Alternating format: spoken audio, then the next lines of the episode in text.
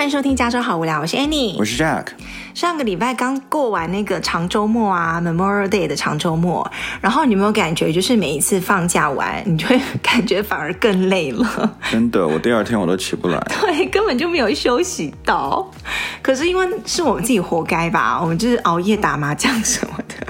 把自己搞得超累的，就有放假的时候反而就舍不得睡觉，你有没有感感觉？对啊，都这样的啊。嗯，然后我们这个 long weekend 呢，我们就去了附近几个地方，然后比如说，哦，我们本来要去划船的，记不记得我们上次有讲过？对，本来要去 Los Gatos 的那个 Vasona Lake 划船，对，结果我们超白痴，就 跑去之后就以为现场去就 OK 了，结果根本就爆满，根本就订不到那个船，所以当天去说你要划船。然后买票是不可能的，一定要提前上网预约。而且它很多船型都没了。对，因为我们四个人嘛，一个家庭只能就是坐那种要用脚踩的那种，那叫 paddle。谁说一个家庭只能坐那种？不然我就要坐那个 canoe 的。你要一个人去划站站着的那个是吗？不是，我不是要 paddle board，我是要那个可能就是可能两个人或者三个人的那种可以划的。哦，就像拿那个船桨去划的，的然后那种站着的那种，我完全没办法哎，我就怕掉到水里。其实那个我看样子，因为它很重嘛，应该 OK 的。是吗？对，我还没看到哪个人会 lose balance，然后掉到水里的。嗯，反正就爆满，所以我们就没有办法划到船，所以我们就坐了小火车呀。然后小火车也是排超久的队。Oh my gosh，我们那天排了多久啊？一个小时了有。可能不止哦。嗯，对，就大排长龙。所以呢，言下之意就是美国现在外面已经非常多人了，大家都跑出去了，就是已经跟疫情后、跟疫情前完全完全开放了。对，几乎是一样的。人家不是新闻说加州的那个海滩爆满吗？哪里都爆满吧。对，所以我们呢就躲去了另外一个算是人烟相对来讲比较少的地方，就是现在正在放假的大学。我们跑去 UC Santa Cruz，我我之前没有去去过，这是我第一次去。然后那是一个很奇妙的一个大学，就是它跟那边的森林融为一体的感觉。我们有在脸书上 po 我们那些照片，然后那个森林那些树啊都很高耸啊，就很漂亮，然后没有什么人。可是我必须要吐槽一下啦，那个是我 少数见过就比较无聊的一个大学。我以为 Santa Cruz 是比较应该会算是 Party School 嘛，因为它离海滩那么近，我以为应该很 fun，对不对？然后，可是我过去以后，我发现就一大片的那种荒山，然后突然就有红木森林一样，然后就看不太到那种教学楼，因为它太大一片了。我们去的地方只是小小的一个森林的一角而已，你没有知道它整个校园是什么样子啊。嗯，而且学生都不在，你怎么看得出来到底 Power Party？是啦，但是如果我是学生在那边，我也不知道是该怎么 party。可是我觉得很妙哎，都是山。对。然后你赶课的时候，感觉就是要就穿过那些森林。那要赶死吧，这是不可能的，那全是山路。很妙哎，就是穿梭在树林中。对。然后我们就是在那边小 hike 了一下，还不错啦。嗯，嗯，小小体验。然后后来我们又跑去 Santa Cruz 的海边，然后走了一下，就想当然尔就是非常非常风非常大，就是我最怕的一点。我天气冷或热，温度什么都好说，我就是很怕风。一有风，我整个就是变那种疯婆子那种，就就完全控制不了我自己的颜面神经。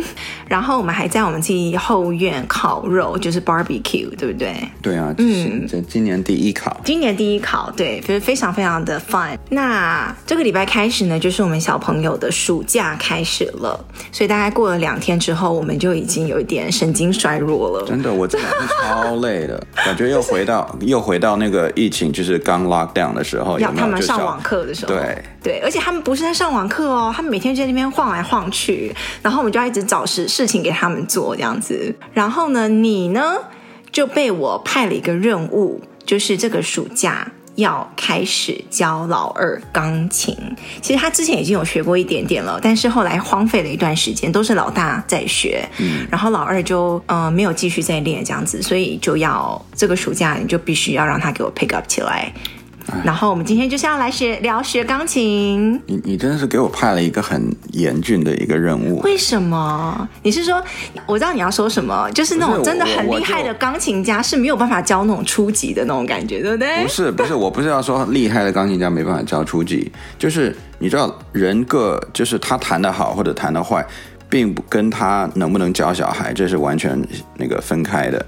比如有的老师他就喜欢教大学，你这时候把他放到幼稚园去教小小朋友，他教不了啊，他没那个耐心啊。对，像昨天那个我们老大在上那个 coding 的那个课啊，然后你就说那个教的老师是一个博士，平常在教大学的，我就说哦，真的吗？那他能来教这个小朋友吗？怎么差那么多？所以我我懂你的意思，就是你可能就教不了那种。非常初学的那种阶段，对我没那个耐心。哆来咪，然后要怎么去练指法什么，打拍子啊那种，哦，真的是要教死。可是我没有办法放着放着家里有一个会弹钢琴的人不教，然后出去花钱去教，你懂吗？可是你，你叫我怎么突破自己的那个？那你所有人都会什么数学啊那些东西，那那是不是每个人都要在自己在家里教呢？哎，而且我们一直以。有个印象，尤其是在美国，对不对？尤其是我刚来的时候，大概就是零六年、零七年的时候，我感觉碰到一个华人小孩，他就会弹钢琴。哎，现在也是，现在也是吗？没有，我觉得现在的家长会比较稍微去寻求一些比较特别的那种乐器，嗯、不像以前一窝蜂全部都是弹钢琴、拉小提琴。对，现在比较多什么古筝啊，那些其他的乐器、嗯、或者大提琴、啊、特别的东西，对不对？然后以前就会有一个小迷思，就说哦，钢琴你练到几级可以帮助你考大学加分啊，什么什么？结果后来已经泛滥到每个人都会了，好像那也突出不了你小孩一个特性了，这样子。嗯嗯，那所以到底要不要学钢琴呢？那就看你喽。你我觉得小孩需要一个乐器啦，那个是肯定的。你干嘛这样子看着我？就是我是反面教材是吗？因为我是任何乐器都不会的一个人。没有啊，我你你不要对号入座，我真的没有没有在说你。其实。我必须要讲啦，就是我活到现在，我必须要说会乐器是一个还不错的事情。就是我现在的遗憾之一，就是我不会任何乐器。嗯，像我们家有三台钢琴嘛，两台钢琴，一一台电子琴。然后很多朋友来我们家，就会以为那是我在弹钢琴，殊不知我就是一个乐器白痴，然后是你在弹的。对啊，我就觉得那很遗憾，所以我觉得有个乐器或懂懂一点音乐是好的，对不对？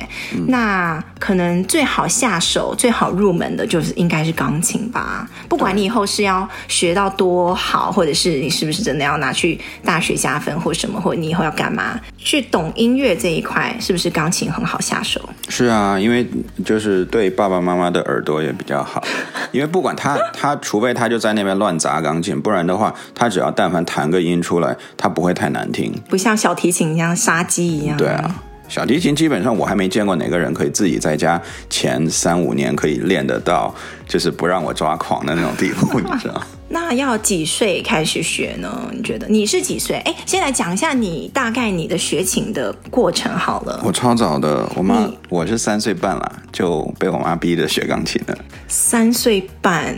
就是那个手还软软的，根本就也做也做不了的时候，就开始弹了。为什么？你问我妈去，我怎么知道为什么？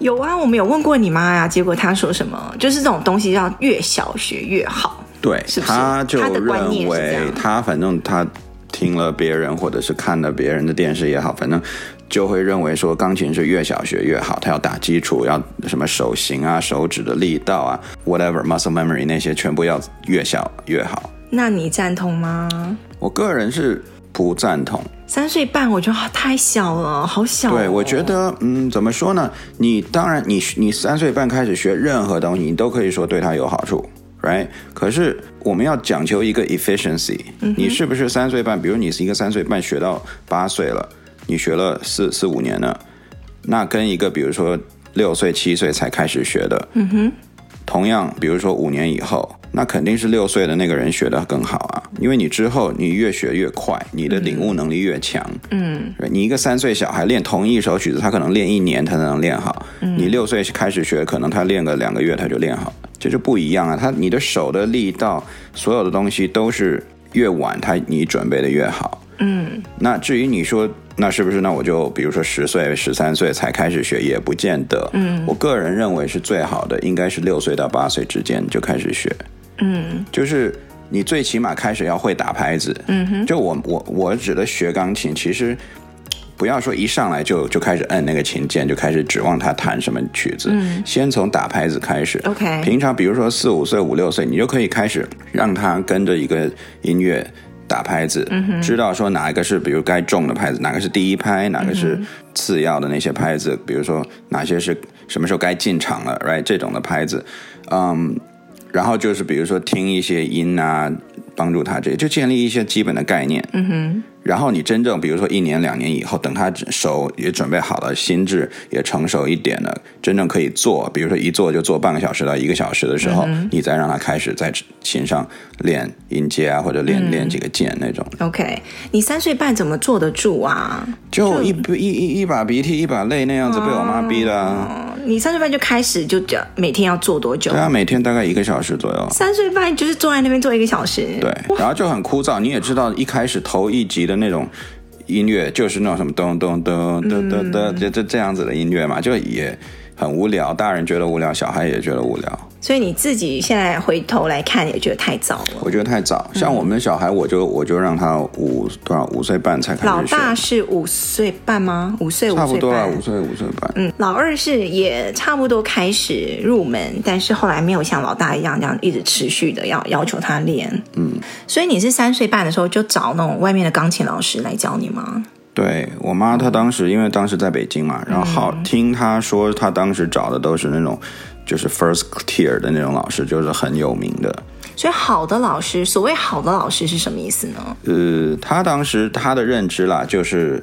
有名气的，比如说得过奖的，或者自己弹的也很好，比如得过奖的，或者就是在业界里面公认，就是哦，这个老师超会教的，他教出来的学生得过什么奖，或者是有什么成就。那怎么感觉他会不会教呢？这这个没办法哎，嗯、这个你除非你去试听或者怎么样，不然的话很难感觉到他到底会不会教。你就是口碑嘛，口碑相传，然后你可能去头一节课试听他，如果可以的话，嗯，看看他对小朋友有没有耐心啊。然后只是就是督促小朋友练嘛，立立一个高准标高标准在那边吗，嗯，还是说会用不同的就是有趣的方法引引导小孩子？哎，我那天我们那天不是在那个网络上看到朗朗教钢琴吗？我觉得超有趣的耶，他就是教一种意境的感觉，因为他表情很丰富嘛，然后肢体动作很大，嗯，然后你就觉得哇，自然而然就会被他带动那种感觉。对，不过他教的那个方式，我真的是觉得是要给。已经就是基本上弹得很很厉害的人，嗯，你在上他的课，你会受益良多。哦，最后帮你某个地方点拨一下，这样子。对，如果你让他来教一个，比如我们老大这种的，这个初学几年的，嗯，那真的是杀鸡不用牛刀了。对，所以我觉得一个好老师对小孩来讲，最重要的是要能勾起小孩的兴趣。嗯哼，像有的老师他。他可能会教古典的路线，嗯、有的老师你可以跟他讲说我要走流行的路线，嗯，有的老师你可以跟他讲说我要走流行的路线，嗯、那他可以多给你一些流行音乐。嗯、那小孩子其实他应该会比较喜欢流行的东西嘛，嗯、比如说一般听的那些动漫的一些音乐啊，或者是 radio 上常放的那些歌。嗯，所以我觉得小孩子如果可以的话，在比如说练一些基本的。就基本功外面，你可以给他一些很简单的流行音乐，keep up 他，他的兴趣，对，不是每天枯燥的练琴。对，因为很少有小孩子会一开始就欣赏什么贝多芬、莫扎特那种的。嗯、OK，那你刚才说照兴趣来学，跟照考级来学会不会不一样？就是老师教的内容，对不对？嗯，会。因为考级的话，你一定要学有有有分好几项，嗯，比如说有那个 sight reading，有你自己的那个。Repertoire 就是呃，你要准备三四首曲子，就是你平常在练的那那那几首要表演的。然后你还有比如说听力，然后最重要还有乐理。嗯，那如果你只是弹好玩的，就比如说以后我想当 YouTuber，或者我想自己随便弹一个曲子，那那种就你不考级，你你你你其他你都不需要去学，你只用就是把指法那些大概练好就可以。看谱啊什么的。对。那考级的目的是什么？为什么要去考级？考级目的，我我除了上大学以外，我还真不觉得有什么太大的目的。真的吗？因为大部分人考级其实就为了给别人证明说我，我是几级了，对，这样子。其实考级并不能代表你真正弹的有多好。你比如说放一个九级跟一个十级的在一起，其实两个人的那个程度差不多的，你很难说十级就一定比九级的那个好。那你就是考考级的路线嘛，对不对？对。你最后考完十级，然后你是几岁考完十级的？就最后一年，高中好像十八岁啊，十七岁的时候。那这条路好走吗？辛苦吗？嗯，因为我当时就在大陆，我已经念，我已经练了六七年了嘛，然后才跑到美国来，然后跟着美国老师来这个学钢琴。嗯。一开始我们都没有走考级，嗯、然后结果当时我跟老师提出来说：“哦，我们有一年想考级了，开始考级。”然后老师就：“嗯，你怎么现在才跟我讲这样子？”哦、对，然后他又说：“那那你那些乐理全都没学，嗯、我们要一下子学很多乐理那样。”所以一开始你找老师的时候，你就要想好大概是要走什么样的路线，这样老师教的内容可能也不一样。对，而且反正我我个人背一大堆东西。没错，嗯，我个人最不喜欢就是那些乐理。什么是乐理？比如说像什么东西？就是基本就会考，也就告诉你，比如说那个音符啊，几分之一几级的音符啊，或者是那个停顿的那个那个 rest 是多长时间的？这这是很基本的。OK，、哦、这个应该大家都会。嗯。之后就是学那些那个意大利文，就是他你要会写什么 adagio 啊、Dante 啊，或者是什么 presto 啊，就就那些关于音量或者关于速度的一些词。嗯。嗯那也就算了，就是钢琴里面的语言的意思。对，这个也就算，这都是很基本的嗯、你弹个可能五年十年，大家自然也都会会。接下来真正乐理的部分，就是一些乐曲的构成，比如说节拍的。不一样，比如说 syncopation，或者是反正其他的好 好多我都忘了。就是好像你学了以后，你可以自己作曲的意思，是不是？对，或者你可以 recognize 这个一个曲子里面的不同的 pattern。嗯哼，就是有一点像乐曲解析、欣赏析的意思，是不是？去解构它。对，一首曲子去去把它到底是怎么组成的，结构是怎么样去把它写成的。你你就把它想成写作文好了。嗯，一个人是个人都可以写作文。嗯，但是如果你要学作文的话，你就要学会。比如说这个它用句是反问句、排比句，开头怎么样，然后中间怎么弄，然后起承转合，没错，怎么 closure，对，就是这些东西。然后还要学一些历史，对音乐的历史。没错，你每我记得我每一次弹每一个曲子之前，我必须要先简短的大概两三分钟介绍一下我这个作者，嗯，他当时写这个曲子的心情啊，或者目的啊，或者 whatever，反正就乱编乱编一套，背唐诗一样。这个作者作者名什么号什么字什么，然后他怎么样怎么样。对，先把这个诗的来龙去脉讲一下。没错，OK。但你不喜欢这个东西，这有点太制式化了。那种我 OK 啦，但我就是我个人是很不喜欢学那个乐乐理啦。嗯，学一些我可以学到太深的时候，我真的没有兴趣。那你考完十级，你觉得 OK？然后呢？你真的觉得有很很大的好处吗？除了你可以没有好处啊，没有好处啊，真的假的？就只是一个炫耀的资本呢，而且也没有太大炫耀资本，因为很多人都是现在都是十级。对啊，然后甚至很多小孩子都是那种哦，我十二岁就十级了之类的。对，Yeah，OK，Good for you。哈，你高中才十几哦，我十二岁就十几了。对，其实考考级完全就是为了满足我父母了，他他们认为。倒也不是说他们虚荣，是说他们认为啦，就是考到十级会对我申请大学有帮助，嗯哼，所以才让我考的。而且代表了你到了一个 level 了，嗯，对不对？你某项成就，好像你学东西学学学学到最后达到了一个什么东西这样子，嗯。哎，可是你看那些什么周杰伦那些也是古典出来的啊，也是考级那方面的吧？就是他要知道怎么作曲什么东西的，对不对？对，也是苦练出来的。对，哎，这这个真的很难讲，可能要看小孩自己的个性啊，然后他会不会有兴趣？好，我接下来问你这个东西呢，是我常常被你嘲笑的一个东西。我也不算音痴吧，我也，you know，虽然我不懂你那些，你曾经是音痴，你曾经就是音痴的 definition，就是你有那么严重吗？你需要这样子讲我？对，你曾经，你看嘛，我用曾经，OK，代表你现在好很多了，已经已经不是音痴了。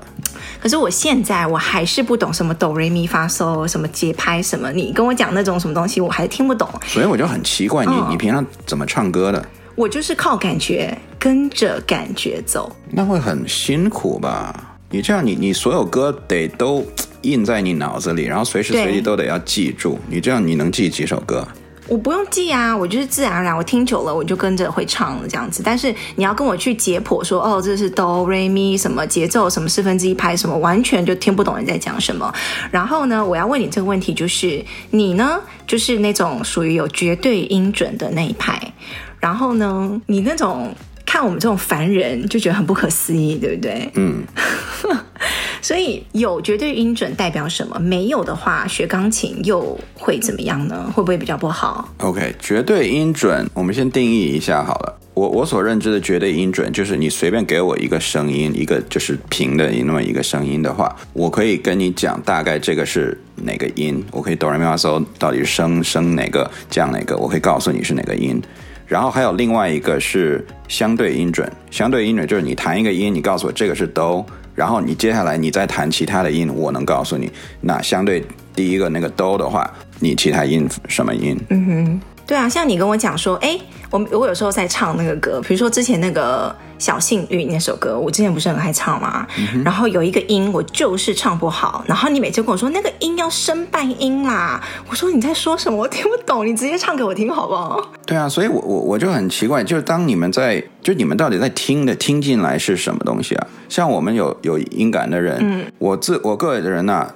你放一个曲子，我听进来的时候，嗯、我听的就是哆来咪发嗦。真的假的？对，它直接就是已经 translate，它进来的那一刹那就已经 translate 成哆来咪发嗦了。哦、我没有。我听的不是那个咚咚咚咚不同的，就只是那个音而已。我听的就是哆来咪发嗦。好，比如说小幸运那首，你给我唱啊、呃。比如说什么？原来你是我最想留住的幸运。OK，所以像这个我听的就是。So mi re do re mi so re mi so re mi 这样，哈，你直接就可以，好厉害哦！我听起来，我听的就是音，噔噔噔噔噔噔噔噔噔，就是就是音这样子。然后我 copy 那个音，然后自己唱出来。OK，你懂我意思吗？就是我听到的音，然后我我没有办法把它 translate 成哆来咪，然后我再照成哆来咪来唱这样子。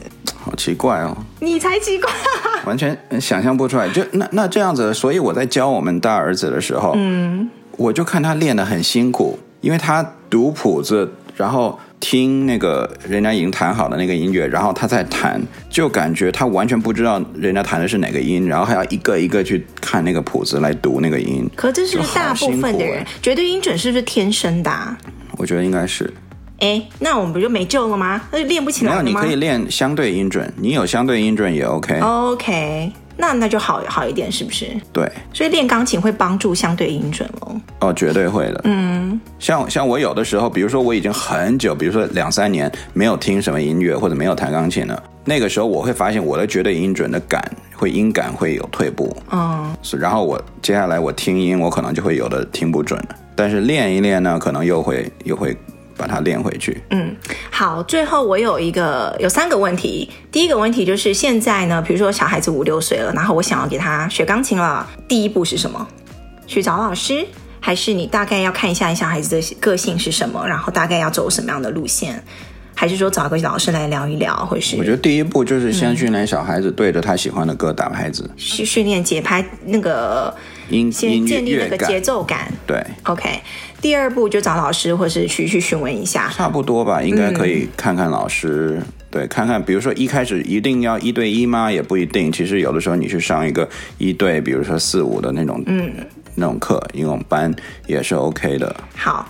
第二个问题呢，就是你不管学什么东西，你再喜欢的东西，你一定会遇到倦怠期或是瓶颈期。像你以前被你妈逼成这样子，怎么办？就你很不想学了，你该怎么去突破它呢？没办法，这个东西每一个小孩在学钢琴的时候，我肯定他都会遇到。就不管他是天才型的还是非天才型，嗯、他一定会有想砸到那个台钢琴的时候。不过我的意思是说，作为爸妈，这个时候该怎么办呢？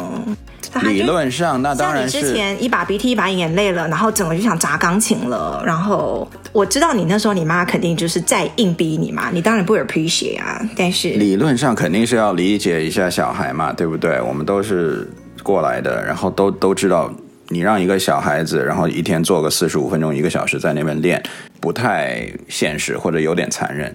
但是呢，随着他长大的话，他可以做，比如说一个小时以上的话，这个时候。就要跟他讲啊，就先是用道理嘛。那如果道理讲不通，或者他到了那种孩子叛逆期，他就是不做的话，嗯，那这个时候就看你家长的那种，我就是要跟你硬拼硬，我说你就要做，你就是要做，嗯，right？那那除非你是那种家长是说，哦，我不想那样子，不想强压小孩，那你想放弃，那你就放弃，可能比如说两个礼拜、一个月，然后你自己看看，对。那也 OK 了。我觉得这都是教养方法了，我没办法去建议说哪个更好。嗯，然后我们会给我们老大看看别人弹钢琴，比如说看朗朗弹弹钢琴啊，嗯、看着看着他就哎，他怎么这么厉害？然后我要怎么，是不是要继续练？要怎么样才可以跟他一样厉害？这样子，然后他现在也会自己偷偷跑去就是搜寻看。没错，我觉得这个还是我比较欣慰的一个地方，嗯、就是他会跑去，因为他有 interest，他听到不同的音乐，他觉得哎，这首蛮酷的，他就想去学。对，像之前朗朗就老弹，就是他会看到朗朗弹那个李斯特的那个钟，嗯，超难的那个，超难的那个我都弹不了的，嗯，然后。他就很喜欢，然后尤其是他听我说哦，这个曲子难到我都弹不了的那种，他就更有兴趣，你知道吗？他就跑去那边打了第一页，他说有这么难吗？那样子，他就觉得朗朗弹的很轻松的样子啊。当然弹到中间，他也看到那种超快，然后超厉害，他也觉得哇哦那种。但是前面他觉得他可以，然后他就下载，然后打印了那那第一页，然后就在那边自己练。我就说你你你不用去练了，你这个根本就你硬练起来也也没有用的。激将法，而且你那个小。小手根本就跳不跳不准的，嗯，然后他就反正也不管，他就在那边偷偷练，嗯，偷偷练。我说啊，你就练吗？那那当然是，比如练了一个月了，我也没看他练出来，你懂吗？嗯，但是起码他有这个 interest，嗯嗯，他通过这个，他之后他有其他的乐谱，他也是。上网去把它打印下来，然后自己在那边练，嗯、所以我觉得这个就比较好。这比我去逼着他练一个什么贝多芬的、啊、肖邦的一个音乐要好得多。我觉得。对。然后其实现在 YouTube 上面有很多就是还蛮好玩，然后轻松教钢琴的，或者是他弹一些教你怎么弹一些流行流行的乐曲啊。嗯、像他们不是喜欢什么 I don't know 歌吉啦，什么 Pokemon 的歌什么的，然后他们上面都有一些钢琴乐谱，有的人会教你弹什么的。嗯、如果你小孩子很喜欢。一些卡通的话呢，你就想，哎，把它弹出来也蛮蛮好玩的。最后一个终极问题就是，你现在活到现在，觉不觉得会钢琴是一件很好的事情？还是给你重来一次，是你还会这样子，还会去学钢琴吗？会，我会觉得是很好的事情。我觉得会任何一个乐器会到一个很好的地步，很厉害的地步，都是一个很好的事情。嗯，那钢琴是比较容易上手，然后。嗯，很多地方也都有那个给你来弹。你比如说，如果你会比如黑管的话，很少有地方摆一台黑管给你吹，对不对？嗯。但是你钢琴很多地方就会，比如飞机场啊，或者是某个 auditorium，可能就放一个一台钢琴在那边，你就可以去弹。嗯。学钢琴对我来讲最大的好处就是有女生可以被吸引。哎，所以你以前靠钢琴追到几个，还是说吸引到几个？吸引到好几个啊。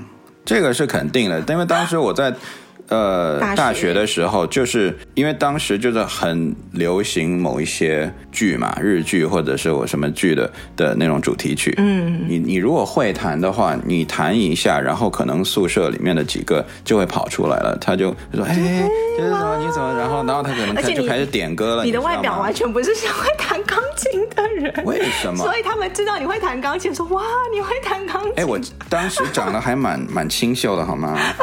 然后就被就吸引过来了，因为女生天然会 对有才华的男生会有一点更有魅力的感觉。应该吧，男生也也会被被吸引吧。可是你追我的时候完全没有没有用到这一招哎，是不是？因为不用啊，其他就够了是吗？对啊。